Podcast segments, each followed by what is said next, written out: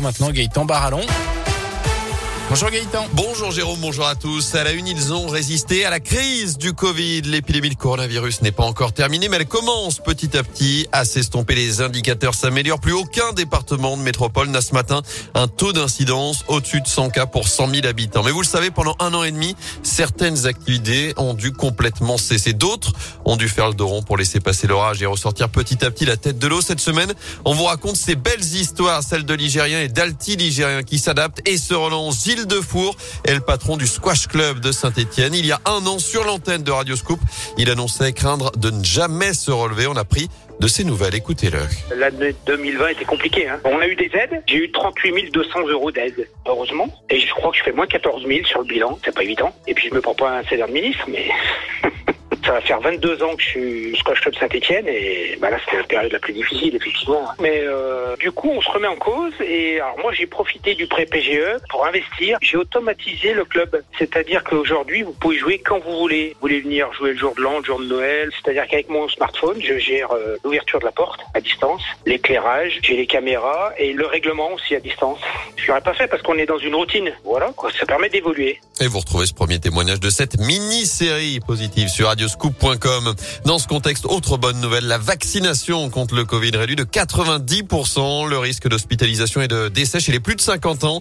Résultat d'une vaste étude française publiée aujourd'hui. Des vaccins qui semblent aussi efficaces face aux variants Delta sur lequel on manque toutefois encore de recul selon ces chercheurs. En revanche, un cluster détecté à l'hôpital Émile Roux du Puy-en-Velay, un patient du service médecine a été testé positif au Covid-19 vendredi soir.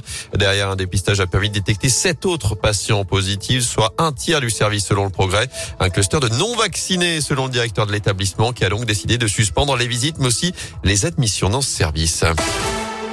On passe au foot avec un nouveau titre pour les Bleus. On connaissait l'Euro, la Coupe du Monde et la Coupe des Confédérations. Voilà maintenant la Ligue des Nations. L'équipe de France est imposée en finale. Deux buts à 1 hier soir face à l'Espagne. Des buts signés Karim Benzema et Kylian Mbappé.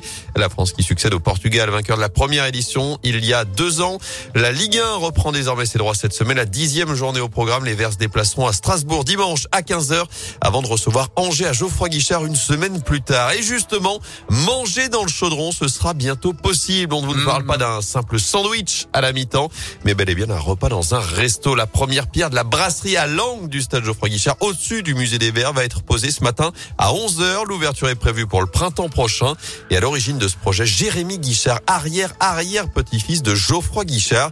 La brasserie offrira d'ailleurs une vue incomparable. C'est ce que nous explique Jérémy Guichard sur Radio Scoop créer une, surface exploitable de 450 mètres carrés environ, dans lesquelles on va pouvoir recevoir environ 200 convives. On est sur 180 couverts à peu près, tous les jours de la semaine, midi et soir. On est vraiment sur, sur une brasserie classique. L'idée, c'est vraiment qu'on soit sur un lieu accessible à tous. Ah, j'aime bien définir moi un peu le projet comme étant la réunion entre la tribune officielle et la tribune populaire. Et l'idée vraiment, c'est d'avoir une mixité sociale dans le lieu et que ce soit des supporters pro foot comme des gens dans un endroit un peu unique et particulier. Et puis euh, surtout avec une euh, assez incroyable sur le stade directement. Et un projet à 2 millions d'euros. Ouverture prévue donc à la fin de la saison des Verts.